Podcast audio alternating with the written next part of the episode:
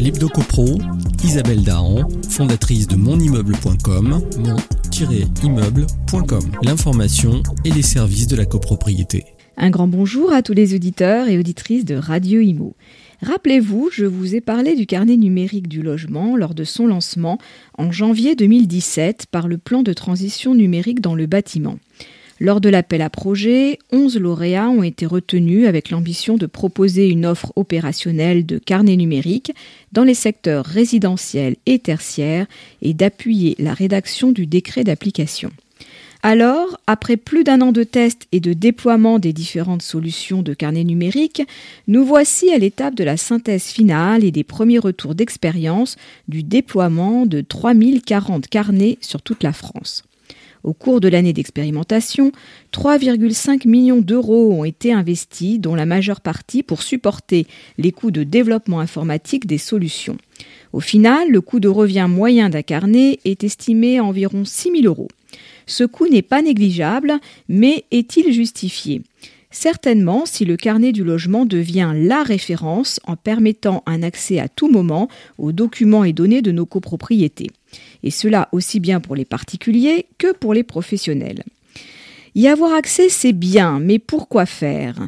Il faut avant tout donner envie aux utilisateurs de découvrir et de manipuler ce nouvel outil au quotidien. C'est le premier constat de cette expérimentation qui relève que plus de la moitié des potentiels testeurs ne se sont pas connectés à l'outil après leur inscription.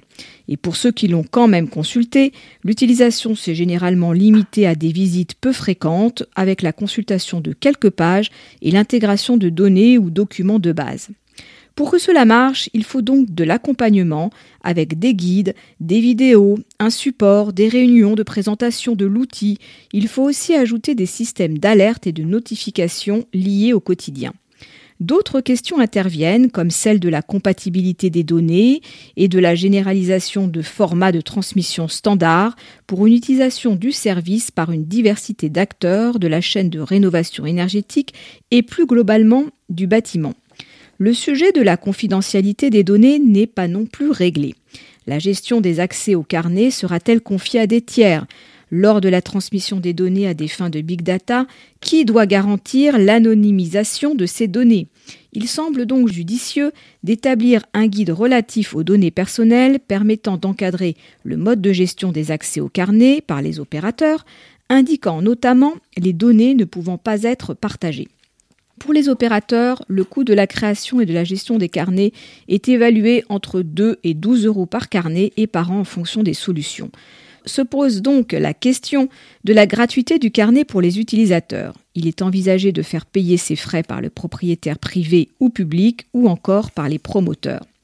On peut aussi envisager une rétribution par les professionnels ou par les collectivités qui pourraient bénéficier des données anonymisées issues des carnets ou bien à plus long terme la création d'une fiche CEE e dédiée. Cela pose néanmoins la question de la neutralité du carnet dans le cas de financement privé. Nous n'en sommes pas encore là, car il faudrait avant tout assurer les conditions favorables du déploiement et de la massification du carnet auprès du grand public. Certains pensent que cela ne peut passer que par la publication du décret d'application et l'entrée en vigueur de l'obligation de création et de mise à jour du carnet. Il faudrait que les utilisateurs puissent se projeter dans un usage à long terme. Pour que la réglementation puisse être mise en place le plus rapidement possible, on espérerait que les modalités de mise en œuvre seraient précisées dans la loi Elan. Or, rien n'est inscrit à ce sujet dans le texte de loi et pour l'instant le projet est à l'arrêt. On ne sait pas encore sous quelle forme il pourrait éventuellement réapparaître. Peut-être que finalement c'est une bonne chose. Le marché manque certainement de maturité pour permettre de légiférer. La seule réglementation n'est pas suffisante pour créer une réelle dynamique autour du carnet numérique. Une communication par les pouvoirs publics semble aussi essentielle auprès du grand public et de l'ensemble des acteurs de la chaîne de valeur du bâtiment. Il faudra encore un peu de travail pour améliorer l'expérience client et donner au carnet tout son sens. Il faut donner envie aux utilisateurs et à tous les acteurs d'améliorer l'information autour du logement. Pour cela, le carnet doit être simple d'utilisation, bien ancré dans la réalité et surtout évolutif pour s'adapter aux usages de l'habitant.